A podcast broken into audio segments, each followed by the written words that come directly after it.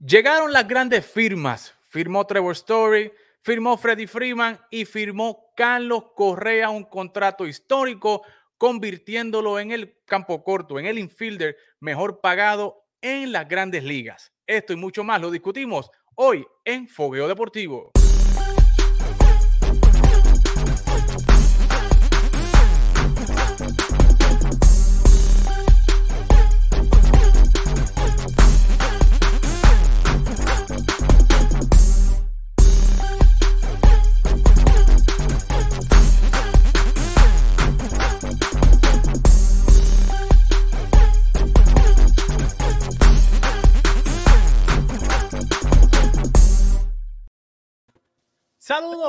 Y amigos fanáticos del deporte y bienvenidos a otra semana más de Fogueo Deportivo. Hoy en una edición de grandes ligas porque tenemos la casa llena como usted ve aquí con invitados especiales y vamos a saludar primero a los in-houses. A Héctor, ¿qué está pasando Héctor? Dime lo que es la que hay.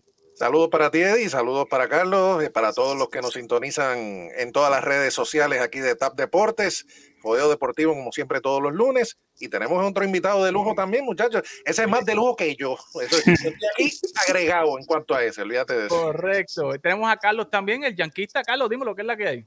Todo bien, todo bien, gracias a Dios. Contento de estar aquí una semana más a hablar de béisbol, que es lo que nos gusta. Ya estamos, ya estamos casi, casi por, por el Opening Day.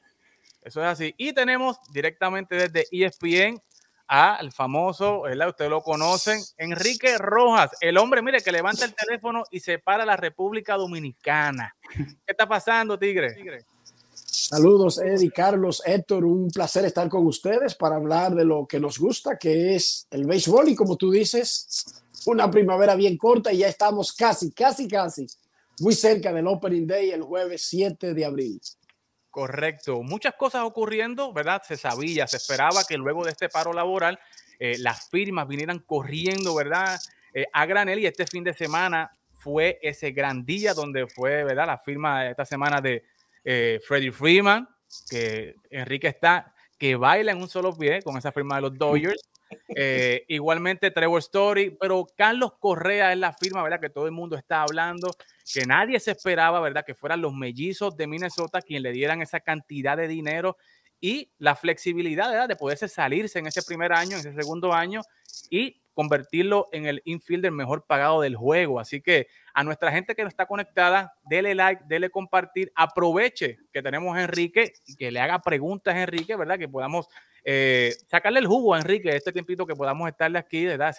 sacarle esa sabiduría que tenga Enrique y poderle ver los puntos de vista que tenga Enrique de estas firmas y de jugadores dominicanos que yo quiero que él me hable aquí de, la percepción de un Vladimir Guerrero, de un Juan Soto, ¿verdad? Que se espera que tengan grandes contratos, al igual que estos contratos que están teniendo Carlos Correa, Max Scherzer. Yo quiero saber eh, cómo ve el panorama, Enrique, a base de estos muchachos. Pero vamos a empezar con el Big Fish, ¿verdad? El, Big, eh, la, la firma grande que fue Carlos Correa, que firmó con el equipo de los Mellizos de Minnesota, un contrato tres años, 105.3 millones. Héctor, ¿qué te pareció esta firma? ¿Te sorprendió? Tú que trabajas ahí en las redes con ESPN y tienes que sacar la noticia, ¿te sorprendió cuando viste que eran los Mellizos de Minnesota?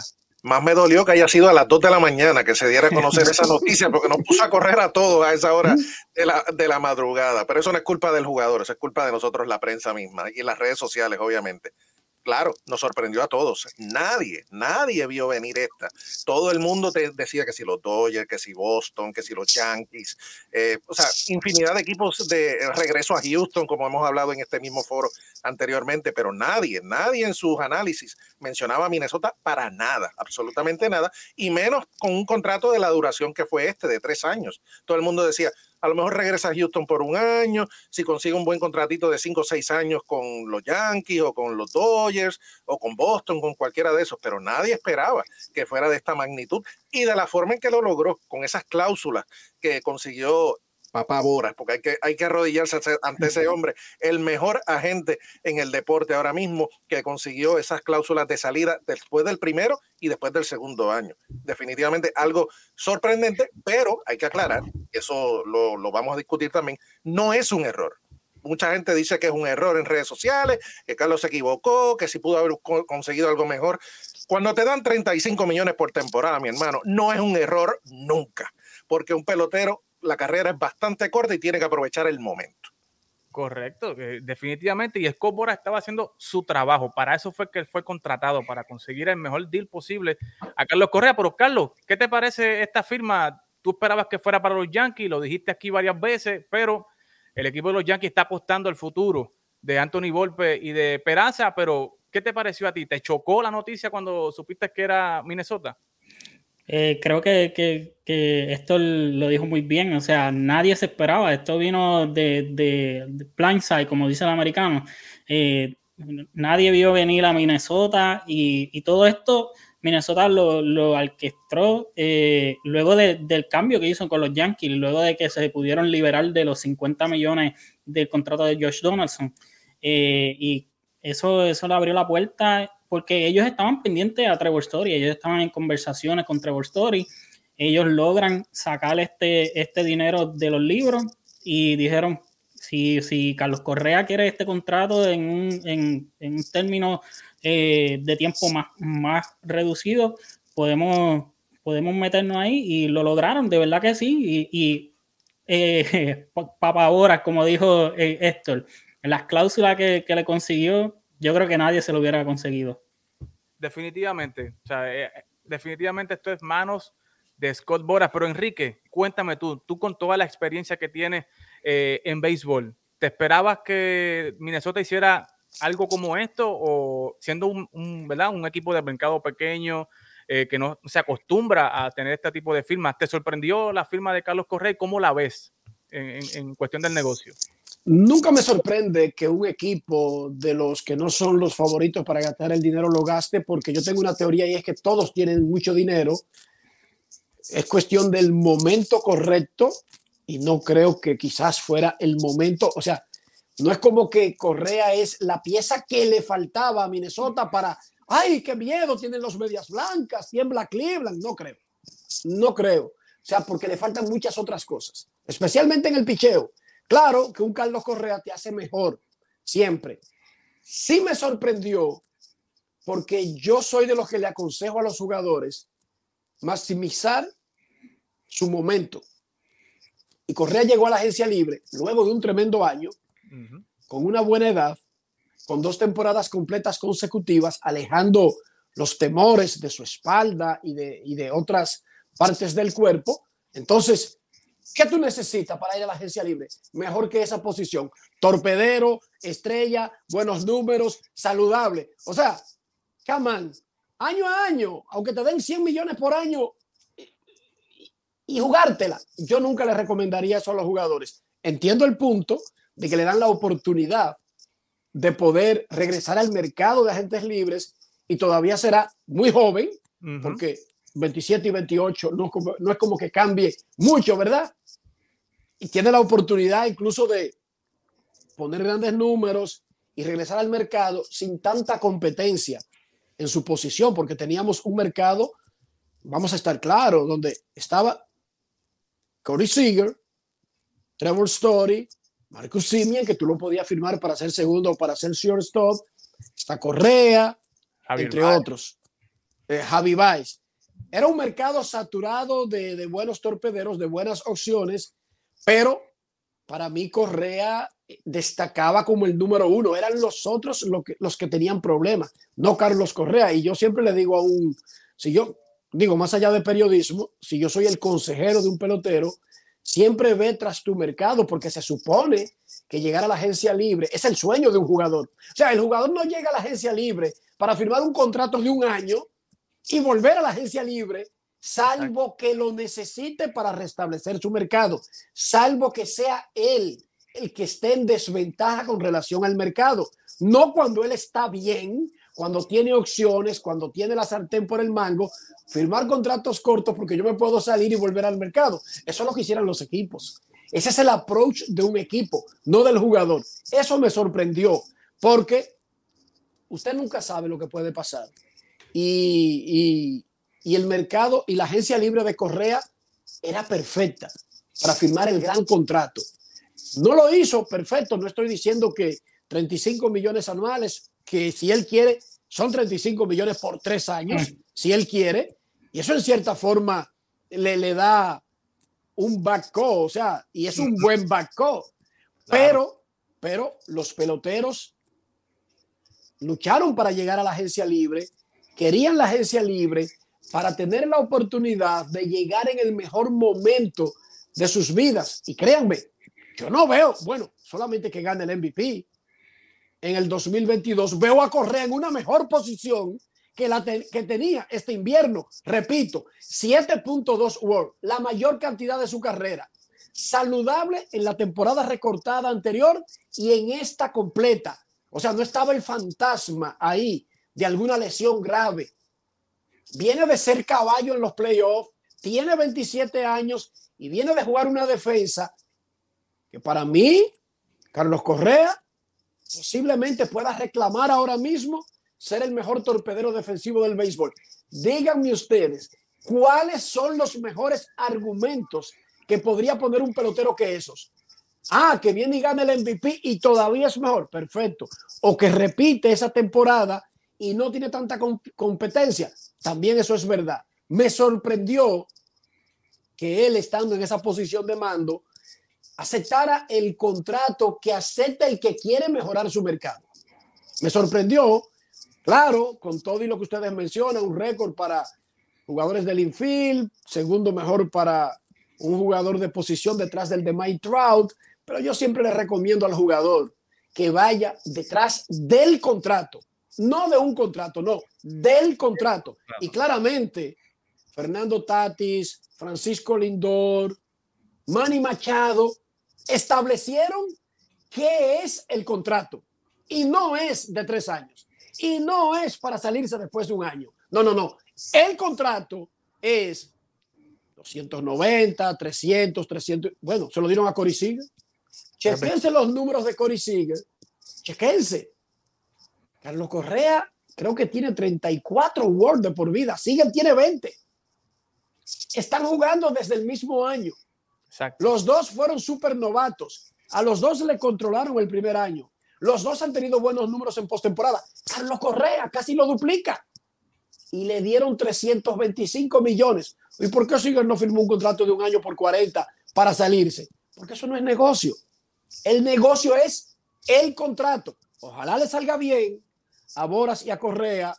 Compite el MVP, vuelva con números parecidos y un año más, eso no es la gran cosa pero yo siempre que juego al conservadurismo, le digo a los jugadores, lograste llegar a la agencia libre en la mejor posición posible, aprovecha. Coge el contrato grande. No te ponga a jugar blackjack con tu futuro.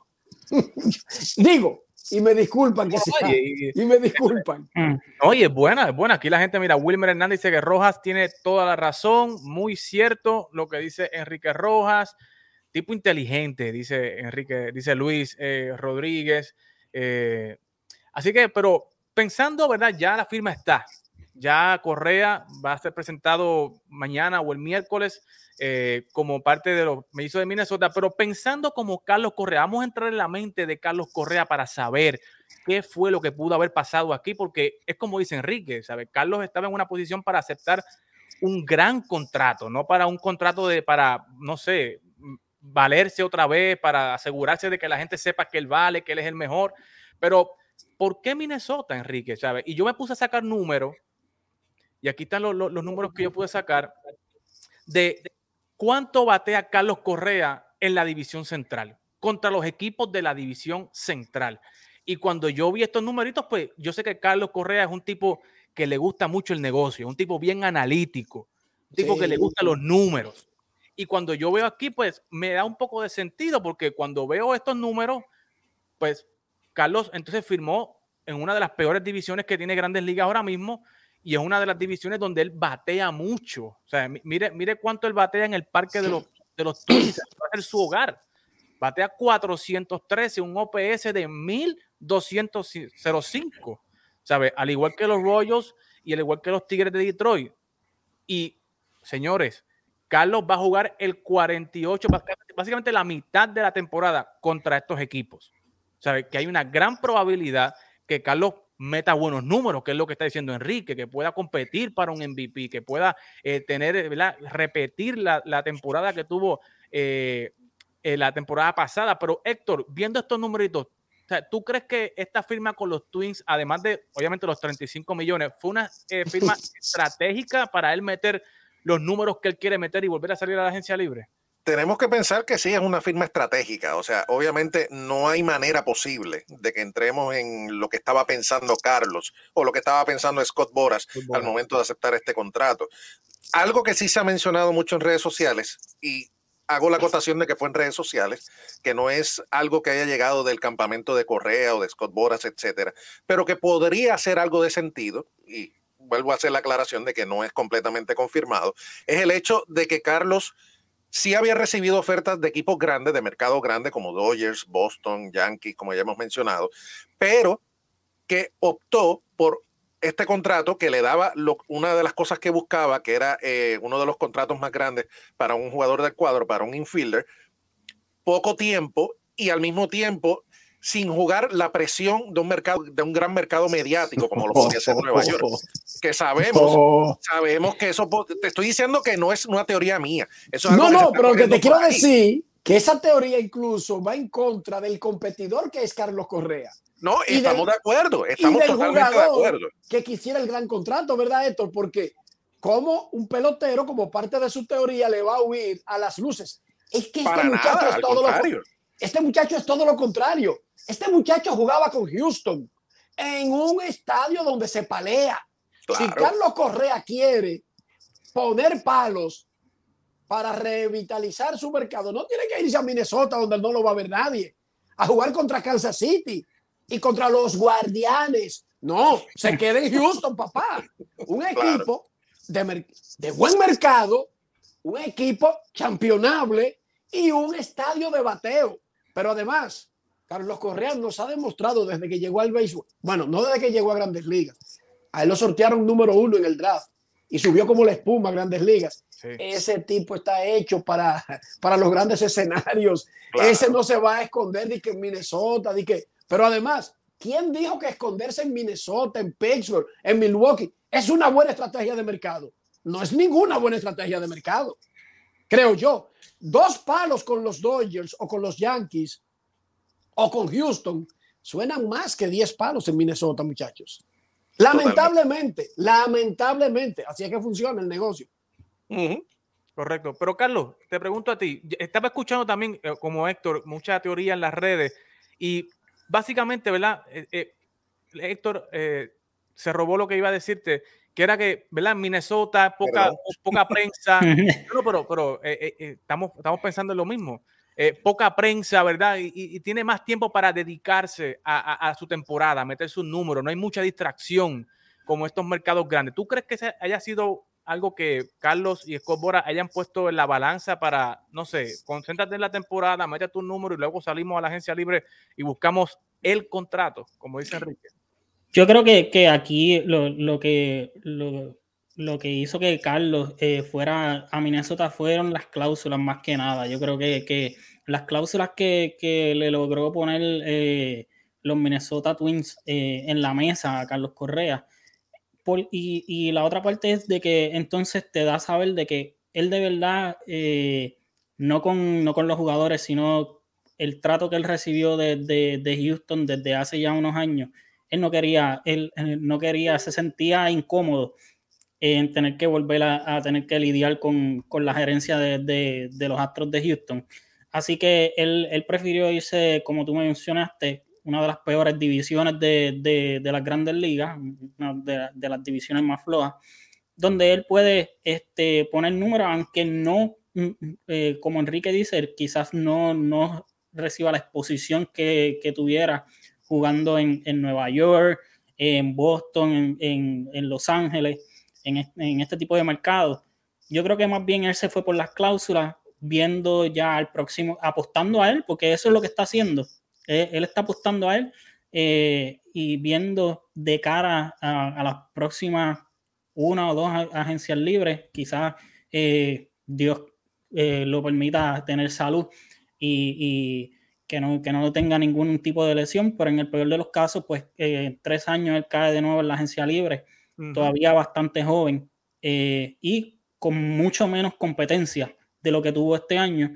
Sigue siendo el, top free agent. Mi teoría es de que quizás él, dependiendo con, cómo él vaya, para mí él va, va a ir mejor en la segunda, eh, el segundo año se va a salir del contrato. Porque pues, quizás eh, el año que viene, si todo sigue saliendo bien en, la carrera de Carlos Correa, eh, él va a seguir siendo el top shortstop.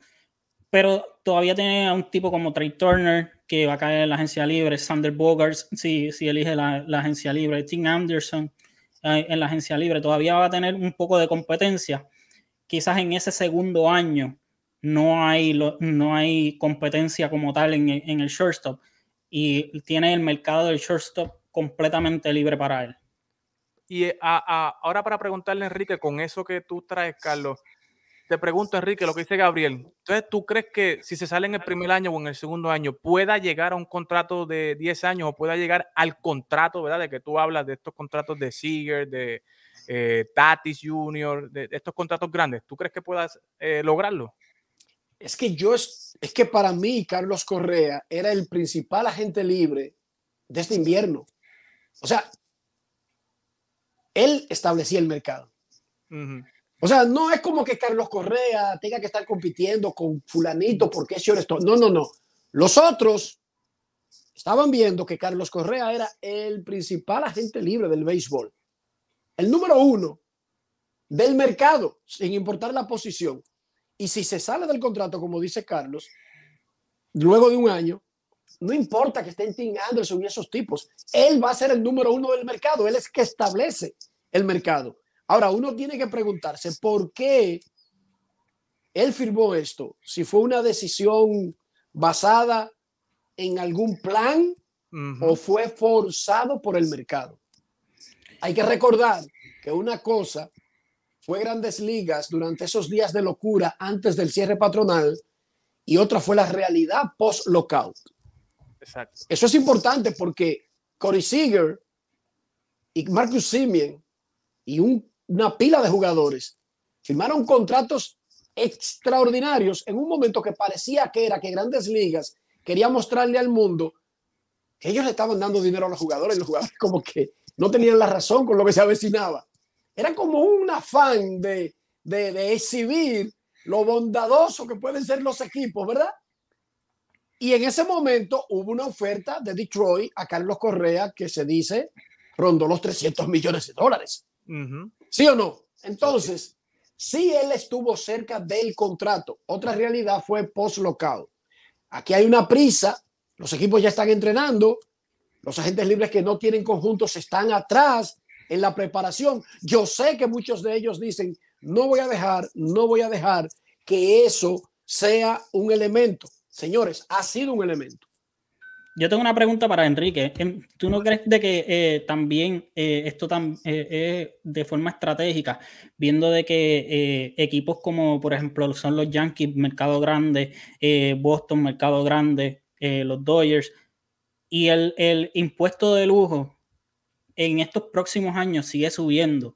Quiere decir de que entonces el contrato que puede coger, si él, si él pone, pone sus números, estos equipos de mercado grande van a, eh, eh, en estos próximos años, los Mets que, quizás en, estos próximos años quizás salen del contrato de Robinson Cano, Max Scherzer, tienen más capacidad financiera para entonces poderle eh, abrir, abrir la cartera de verdad a Carlos Correa.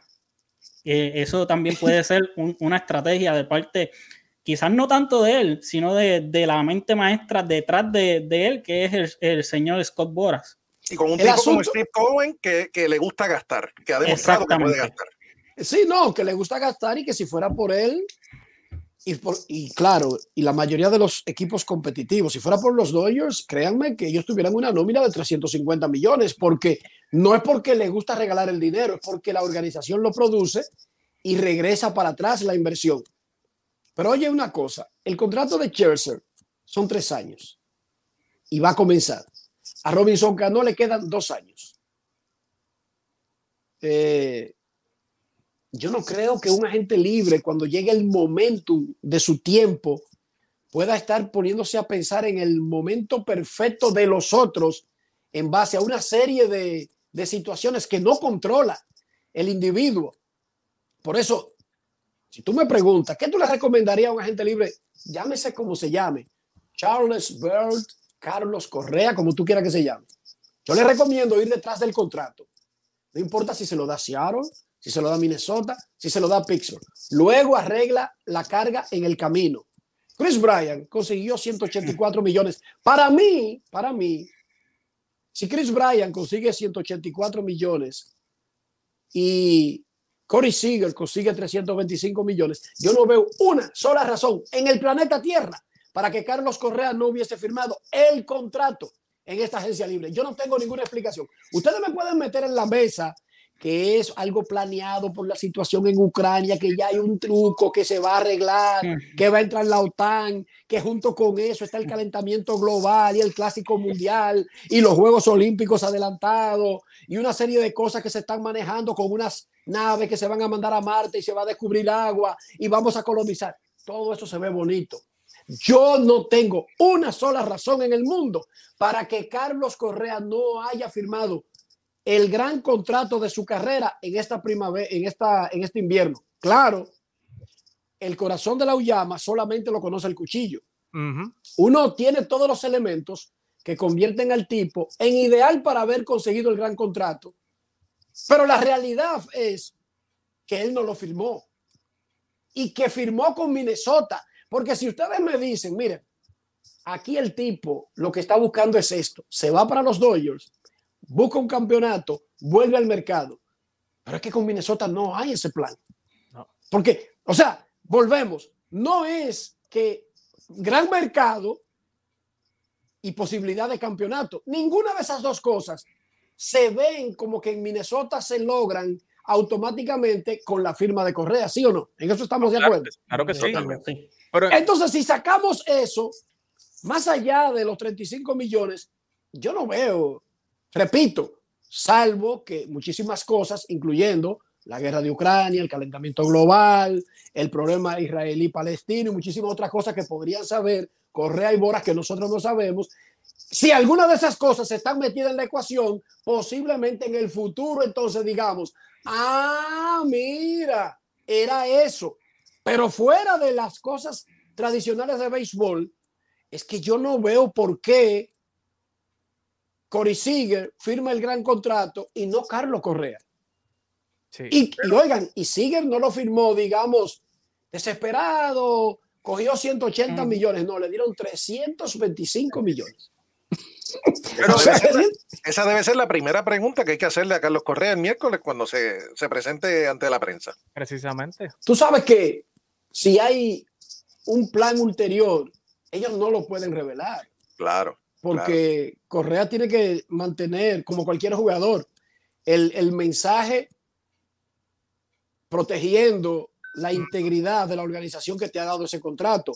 Creo que Minnesota es un gran lugar, creo que aquí hay un buen plan, el gerente me dijo que eso se ve así, porque aquí viene un plan que nosotros a ganar que vamos. Yo quiero ser la diferencia. Yo te puedo decirle el discurso completo de lo que tiene que decir políticamente. Claro. ¿Me entiendes? Pero repito, repito, me sorprende que no haya conseguido el gran contrato porque como que todos los elementos estaban dados para esos muchachos. Quiero hacer una última preguntita, Enrique, si me permite, eh, Eddie. Sí, seguro. Mucho se ha dicho, y lo mencionaste varias veces en tu alocución, de que una cosa fue antes del lockout, del cierre patronal, y otra cosa ha sido después. Y muchas de las cosas que se han criticado a lo largo de todos estos años que llevamos trabajando juntos es el hecho de que los equipos no aprenden al dar contratos grandes. Le hace el de Miguel Cabrera, el de Albert Pujols, etcétera, etcétera. Con este contrato de Carlos Correa, no podríamos estar viendo quizás, y te digo quizás bien grande, entre paréntesis y entre comillas, una tendencia de los equipos a aprender a no dar esos contratos que sean más grandes en términos anuales como el de Carlos, pero en menos extensión de años, te pregunto. Es que yo creo que hace rato que los equipos quieren hacer eso. Es preferible desde el punto de vista de las finanzas de un equipo, comprometerse a mayor volumen en corto tiempo, pero que esa, si algo falla, el daño no sea tan grande y tan largo.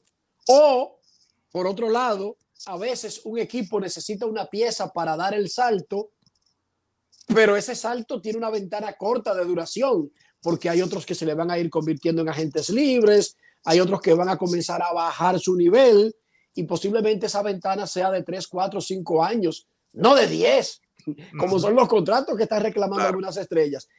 Héctor, dar ese contrato es algo que recomendaría a cualquiera que estuviera aconsejando a los equipos. Si yo fuera el consejero de los equipos, eso sería lo ideal. Lo que pasa es que un agente libre en su prime no necesariamente acepta ese tipo tan conveniente de contrato para el equipo, porque el jugador está pensando en su futuro. Digamos, Correa tiene 27 años y se puede salir a los 28, pero digamos que Minnesota quiere firmarlo o cualquier equipo le dice, te voy a pagar 35 millones anuales por tres años.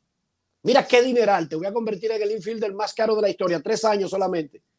Pero luego regresaría a la agencia libre a los 30 y ya podría no ser tan atractivo a largo plazo para conseguir otro contrato grande, sino que va a tener que seguir firmando pequeños contratos cortos, como Nelson Cruz, como David Ortiz, como otros peloteros que lo han hecho, forzado, porque nunca tuvieron la mandarria eh, en sus manos para exigir el contrato. Claro que desde el punto de vista de los equipos, esto sería ideal. Y, por ejemplo, los Mets lo hicieron con Mike Scherzer, y lo hicieron antes del lockout. O sea, a un veterano lanzador que todavía está bueno, que viene de pelear el Saiyón, le pagaron, le superpagaron, pero por tres años. No por cinco, no por seis, no por siete años. Yo estoy de acuerdo contigo que esa podría ser una tendencia, aunque no necesariamente los jugadores se van a montar en ese barco. Y si de repente en un año tú ves que los equipos solamente ofrecen tres años, eso tiene un nombre en la industria se llama confabulación. ¿Qué ha pasado? Se llama colusión. O sea, porque resulta como que, ah, de repente, Carlos Correa, Fernando Tati, Francisco Lindor, Maitrao, no son atractivos para para más de tres años. Eso tiene un nombre en la industria y una cosa es ofrecerlo y que el jugador lo firme, como en este caso. Correa tenía otras opciones y las sabemos de contratos más largos y lo rechazó. Pero otra cosa es que de repente todos los equipos comiencen a ofrecer eso para convertirlo en una nueva tendencia, ¿verdad? en la norma. Pero yo estoy de acuerdo con Héctor que lo ideal para los equipos, para los equipos, sería que todo el que consigue el beneficio de la agencia libre lo venda por el tiempo que le conviene al equipo. Tres años. Es un win-win para ambas partes, claro. Claro, ¿no? Seguro. No, pero eso es win-win para el equipo, para mí. Claro. Pero Enrique, viendo, viendo esta tendencia, ¿verdad? Que está hablando Héctor y que estás hablando tú, ¿verdad? De, de, los equipos dándole más dinero anual a los jugadores. Ya vemos que, ¿verdad? Correa consiguió 35.1, Scherzer consiguió 43.3. Eh, hay unos jugadores dominicanos que tienen una, una, ¿verdad? Una tendencia, ¿verdad?, de que van a conseguir grandes contratos. Estamos hablando de Vladimir Guerrero Jr., pero en especial Juan Soto, ¿verdad? Que, se percibe que Juan Soto pudiera ser el primer pelotero con 500 millones. Eh, y viendo esta tendencia, ¿verdad?, de estos jugadores abriendo, ¿verdad?, cada vez ampliando más eh, ese ingreso anual, ¿tú crees que podamos ver a, a, a, Vladi llegando a los 400 millones y posiblemente ver a, a Juan Soto llegando a los 500 millones de contratos? El mercado dice que por la edad que ellos tienen y en el momento en que tendrán la posibilidad de ser agentes libres, el mercado dice que sí. Porque ya tú mencionaste que hay peloteros que ganan 43 millones al año. Por corta duración, pero ganan 43 millones al año. Y estos muchachos tienen 22 años. lo, que, lo que quiero decir que estos muchachos van a llegar a la agencia libre muy jóvenes demasiado jovencitos. Entonces, no van a llegar este año si todavía estamos muy cerca de los 300, salvo raras excepciones. Y la única excepción para el norte más para arriba fue el contrato de la extensión de Mike Trout con su mismo equipo y de hecho no fue ni siquiera una extensión de 400 millones, sino una combinación por la extensión anterior que tenía y agregarle otra extensión que lo lleva a 426. Pero por la edad que ellos tienen y en el punto que se encuentran en sus carreras, que están ahora lidiando con sus primeros arbitrajes, ni siquiera cerca de la agencia libre, todo apunta a que la economía del béisbol va a estar para ese momento, para los mejores pagados, por encima de los 400 millones. Además, agrégale que esos tipos son especiales. No es como que sean un jugador bueno cualquiera, sino que son los Mike Trout de los próximos años. Cuando jugadores generacionales, generacionales. Son jugadores generacionales. Y sí, luce que Soto, que Vladimir Jr. van a estar en, en esa liga. Yo siempre les recuerdo a la gente que hay otro peloterito dominicano que quizás no se va a acercar a ese monto porque va a llegar primero que ellos a la agencia libre y se llama Rafael Devers de los Medias Rojas de Boston. Carita. Que él acaba de cumplir 25 y tiene 5 años dando palos en grandes ligas. O sea, ya tiene más de 100 jonrones, ya tiene múltiples temporadas de más de 30 y de 100 peloterito, como dice Enrique, sí. ¿Verdad? O sea, ya lo hizo, ya ha hecho eso y está más cerca de la agencia libre que Soto y que Vladimir y que va a ser importante ver cuando tenga que discutirse su futuro, porque yo no sé, pero ese muchachito debería estar en la conversación de por la edad y por lo que ha hecho de, de romper el banco, ya sea en Boston o en cualquier otro equipo. Correcto. Ya sea quedándose en primera o moviéndolo para, quedándose en tercera o moviéndolo para la primera, porque igual la primera es la posición de, de Vladimir Jr., ¿verdad? Y no veo como a nadie restándole valor porque juega esa posición para el posible contrato que él podría conseguir. Al igual que Vladimir, ya Devers ha estado en la conversación del jugador más valioso, incluso en más de una ocasión, ¿sí, o no? Sí. Pero sí, yo creo, respondiendo a la pregunta, que el, la inflación sigue subiendo, el costo de la vida sigue subiendo, eh, las ganancias de grandes ligas van a seguir subiendo, lo que quiere decir que si uno cuadra eso con la calidad de esos muchachos y el tipo de peloteros que son, es por ahí que va a andar el asunto cuando se tenga que discutir con ellos en la agencia libre. Wow. Y eso que no estamos hablando del caballo, coma caballo llamado Shohei Otani, que también va por ese lado también. Bueno, que y, que hoy debutó, ¿verdad? Que hoy debutó en la temporada, ponchando a cinco en dos entradas y un tercio, que ya había jugado como bateador designado y que hace esto como de manera natural, que es otra historia porque qué tan duradero puede ser un fenómeno, un elemento como ese que haga eso y hasta cuándo podría seguir haciendo eso. Yo no, yo de verdad como que tengo miedo que en cualquier momento se rompa. Sí. ¿Hasta cuándo dura? Exacto. Por hacer las cosas que hace, y eso podría recortarle la carrera a Shohei Otani o eventualmente obligarlo a convertirse en a, a, decidir una sola, una sola faceta. Pero está claro que si Otani se fue a grandes ligas y sacrificó dinero, porque él podía seguir jugando en Japón y esperar la agencia libre, ¿verdad? No, él fue posteado y como la edad que él tenía y el tiempo de servicio lo hacían un jugador elegible a julio 2. Y ese es el contrato que él firmó para llegar a grandes ligas. Entonces, él quería hacerlo en grandes ligas. Pero, ¿y si Otani hace eso otra vez en el 2022? No necesariamente que gane el más valioso, pero que se desempeñe de manera normal como que si eso fuera regular, lanzador y bateador. bateador ese tipo cuesta un dineral inimaginable. Incluso si el equipo que lo firme sabe, y en este caso solamente pueden ser los angelinos, porque él no está ni cerca de la agencia libre. Sí, no, no está ni en arbitraje siquiera. Exacto. Creo que va a su primer arbitraje, ¿no? el próximo año, el próximo año. Le, le, toca el año que viene, en el 23. Wow. Entonces él está bajo control por la mayor parte del tiempo que pueda hacer esto. Eso los angelinos lo tienen a su favor, muchachos, por el sistema de cómo funciona Grandes Ligas. Es posible que si él jugara de manera normal sin firmar una gran extensión, cuando él sea agente libre, ya está explotado. el brazo o el brazo explotado, exacto. O ya solamente va a ser designado. Exacto. Puede ser. Pero uno que cogió el contrato, y yo sé que Enrique me puede hablar muy bien de esto, es Freddy Freeman.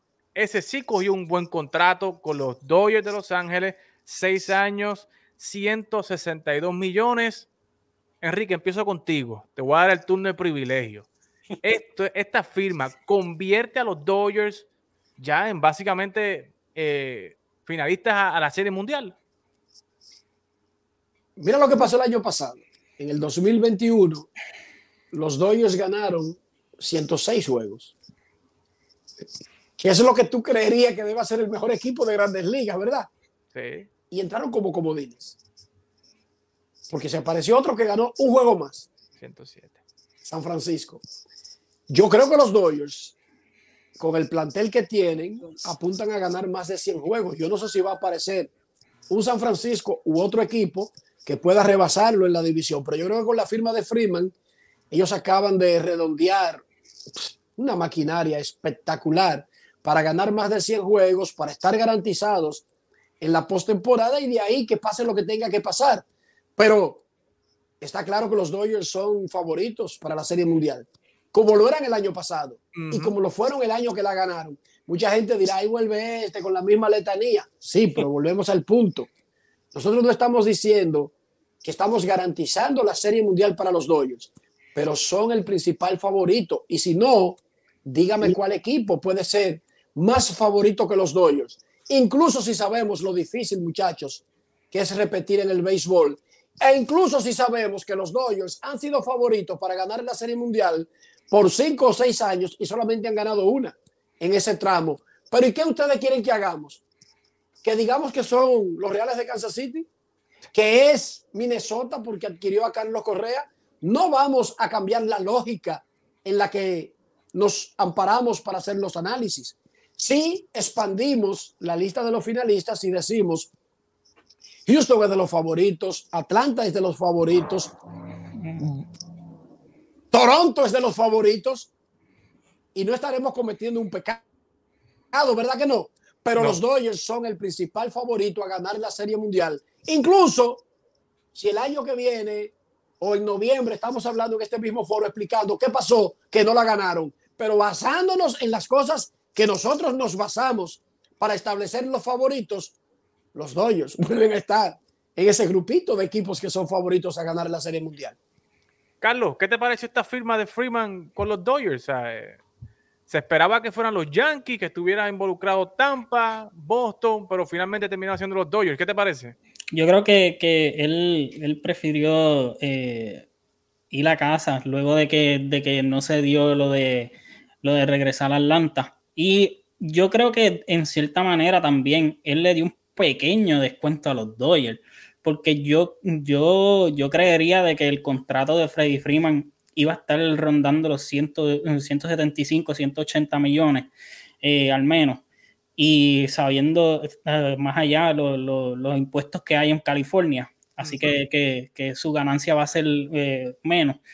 me sorprendió, me sorprendió la cantidad. Lo, que fueran los Dodgers no me sorprendió. Y los Dodgers obtienen eh, eh, sustituir el bate de Corey Seager eh, en un bateador zurdo de contacto y poder.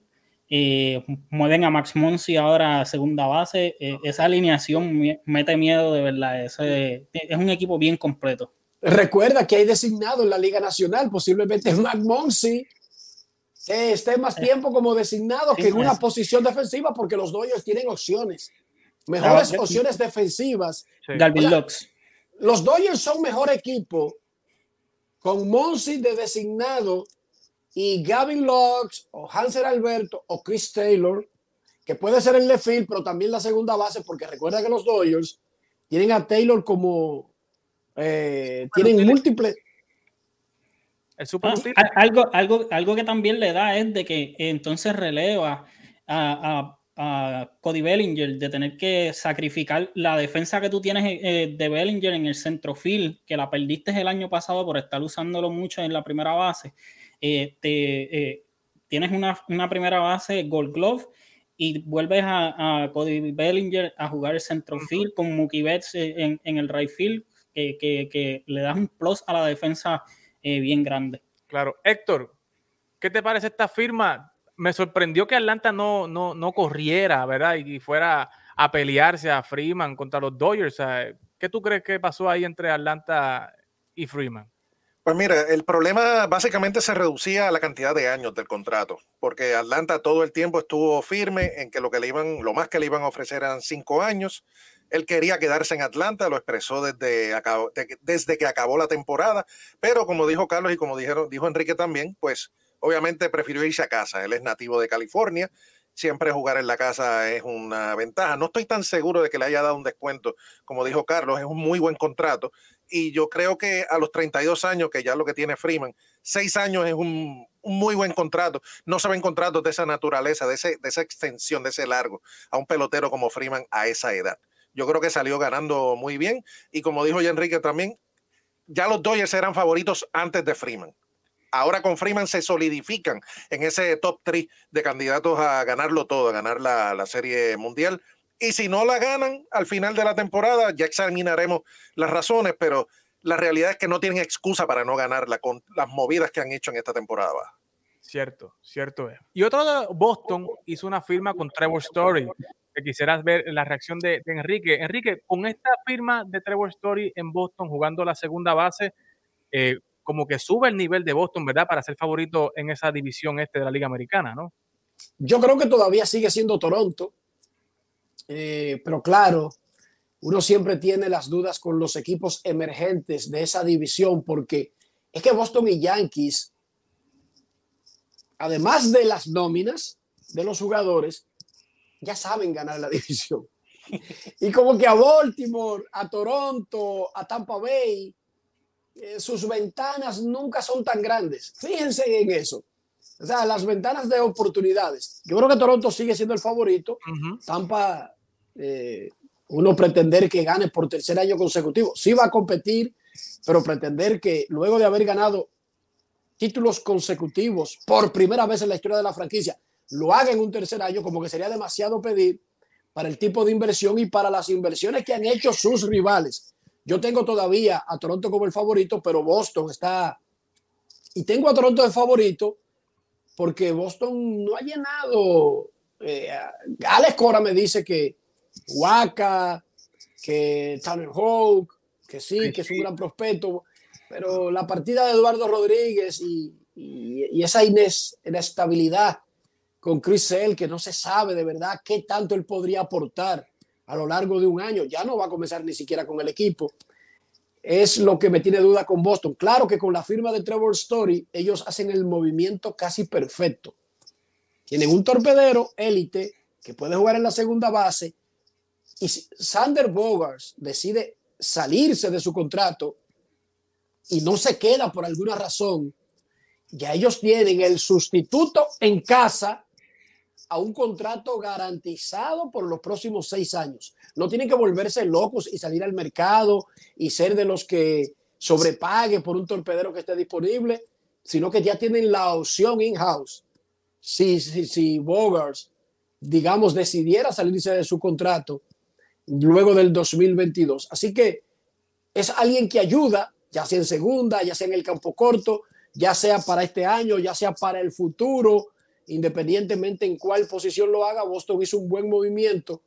Eh, lo hace en el medio de la temporada primaveral y eso lleva a Cora a decir, Bogas es el señor, de Carita es el tercera, pero si esto se hubiera hecho, digamos, en noviembre, en una temporada muerta normal, yo estoy seguro que Boston habría hablado con todas las piezas para tratar de hacer la alineación que más le conviene al equipo con las condiciones de los jugadores. Claro. Porque tú desperdicias la gran defensa de Story que puede mejorar tensiones todo.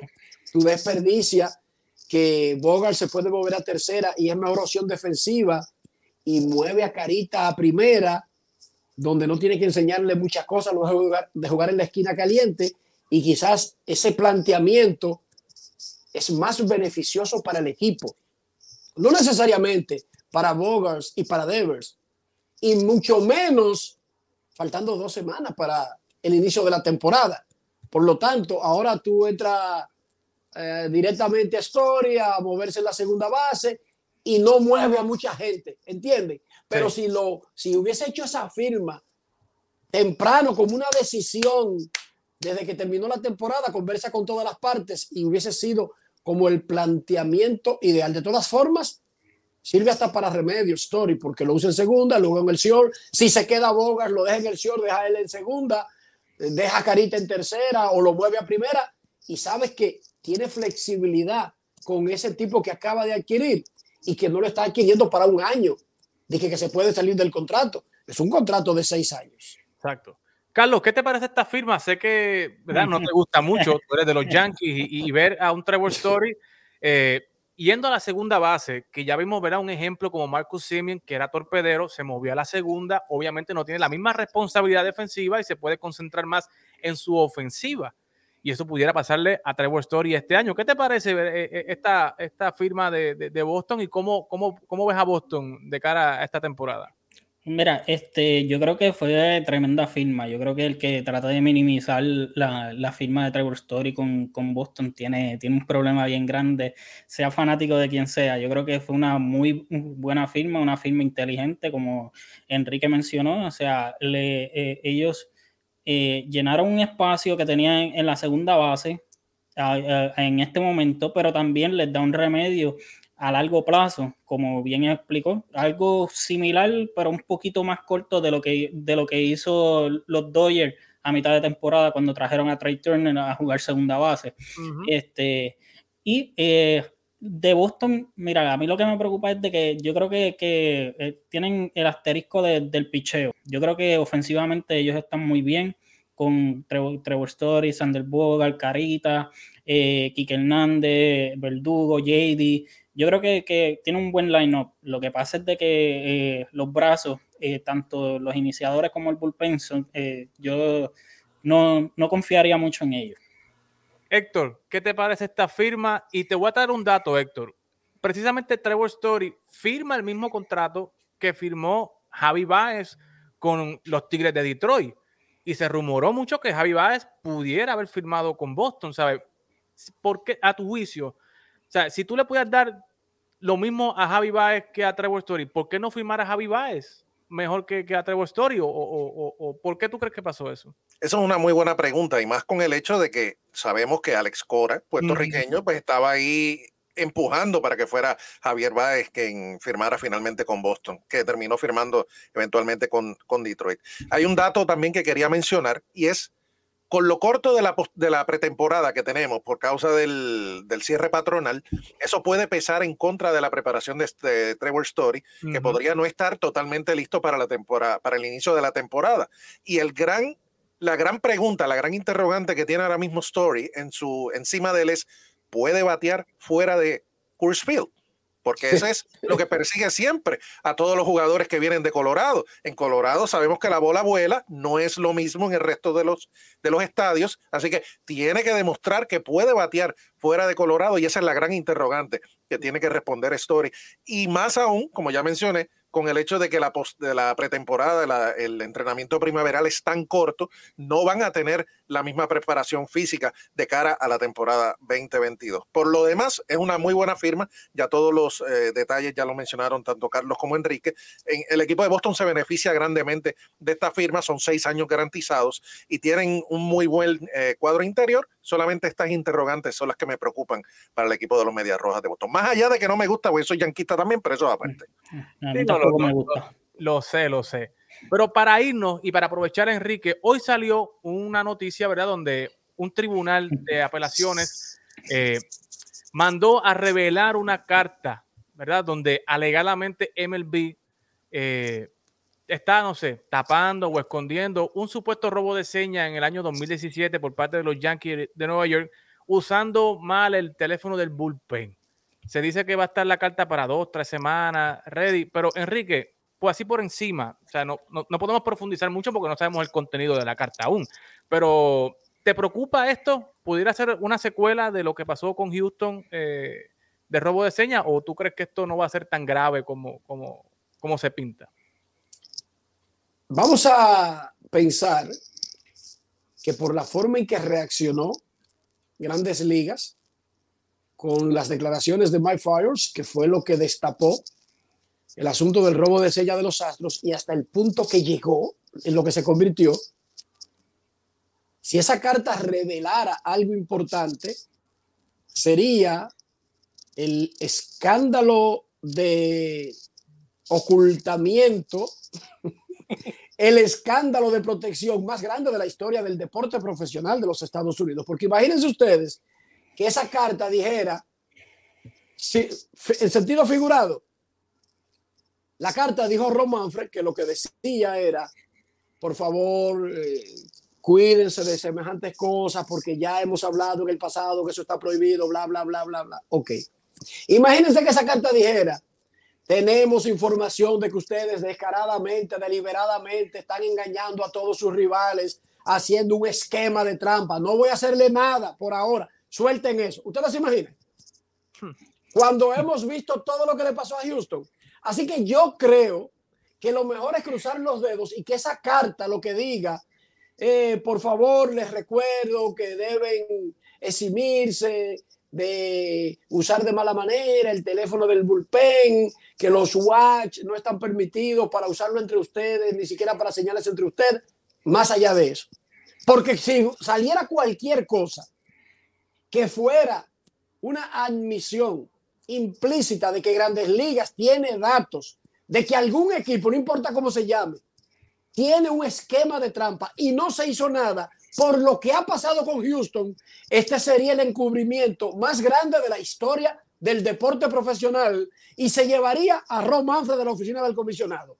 Se llevaría a media familia Cashman de los Yankees. Yo no sé lo que pasaría. Por lo tanto, yo no creo que haya nada grande en esa carta.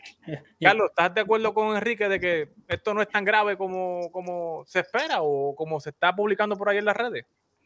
Pues mira, yo, yo creo que, eh, comparto de que sería, sería el ocultamiento de parte de, la MLB, o sea, por, querer proteger en este caso a, los Yankees. Me gustó la parte que, él dijo de que entonces se, llevarían a a los Steinbrenner, a, a Manfred. Esa, esa, parte, esa parte me gustó. Esa parte te gusta, te gusta. Sí, sí, que se lleven a Cashman también. Por favor, sí. bueno, eh, pues, en Houston, Carlos, perdió su carrera Jeff Luno. Y no es que perdió su carrera que salió de los Astros, es que está fuera de béisbol. Eyehin cayó como el tercer premio de la Lotería Dominicana, que nadie, casi nadie nunca sabe dónde cae. Cayó en Detroit. Eh, los peloteros han tenido que pasarse hablando de eso como si hubiesen matado, eh, como si hubiesen participado en un genocidio, ¿sí o no? Sí. Imagínense que a un equipo lo hayan protegido de lo mismo, díganme ustedes. Y ningún jugador ha vuelto a firmar con Houston de del, robo de señas. O sea, Springer se fue. Una, cosa hay que señalar si, si, todo eso que se está alegando es cierto. No, no, no. Oye, lo que, oye ¿cuál es el planteamiento? déjame terminar el comentario para que Pero, pero oye bien, para que tú entiendas. Lo que estamos diciendo es que en la carta casi seguro lo que hay es una serie de señalamientos inocentes, porque si hubieran señalamientos de un esquema de trampa, entonces con lo que le pasó a Houston, y eso fue anterior, Héctor, sería una verdadera hecatombe lo que va a ocurrir en grandes ligas. Eso es lo que pero entonces, y además de que fueron, ajá, dime, dime, Carlos, dime, para terminar. No, pero que entonces eh, ahí quien, quien sale más lacerado en la MLB ni siquiera son, eh, serían tanto. Te estoy diciendo que se llevaría de su puesto al comisionado. Eh, ni siquiera sería tanto el equipo, sí, el equipo de los Yankees por, por, por el esquema, pero la MLB por taparlo y entonces este creo que al ser el mismo año, si tú fueras a dar alguna sanción por, por, por, por X o Y razón, tú no puedes dar una sanción más, más severa de lo que tú le diste entonces a Houston, porque son el mismo año, es el mismo precedente. Por, eh, eh, ¿Cuál sería eh, en este caso? Dímelo, Héctor. Y, encima de todo eso, habría que sancionar a los Yankees por idiotas, porque no ganaron el campeonato y Houston sí. Exactamente. Tan sencillo como eso. El esquema le funcionó a Houston y si los Yankees tienen un esquema parecido o algo eh, similar, entonces a los Yankees no les funcionó. Lo deben sancionar por idiota, porque a ellos no les funcionó. bueno, pues, pues bueno, con el equipo que tenían ese año, pues. Yo digo, o sea, yo digo, yo digo. Miren, señores, vamos a rogar que esa carta tenga recomendaciones suaves de algo que no era tan grave, porque mire, hermano, con todo lo que ha pasado con los astros y las burlas y el sacudión a esa empresa y la letra escarlata que le han puesto a esa organización y que un equipo antes que ellos se supo y hasta le mandaron una carta y no le hicieron nada, yo prefiero creer que en esa carta no hay nada por el bien de la industria. Esperemos que eso sea así. Así que nada, señores, ya no hay tiempo para más. Vamos a darle las gracias a Enrique. Gracias, Enrique, por estar con nosotros. Siempre tienes las puertas abiertas. Esta es tu casa. Sabes que puedes venir acá cuando tú quieras. Así que, y nos vamos a ver en los parques. Nos vamos a ver en los parques cuando vengas para acá, para Texas. Eh, igual a Carlos, a Héctor, muchas gracias a todos. Será hasta la próxima semana en otra edición más de Fogueo Deportivo. La gente está muy loca. En la discoteca. Lo, lo, lo, loca. En la discoteca. Loca. En la discoteca.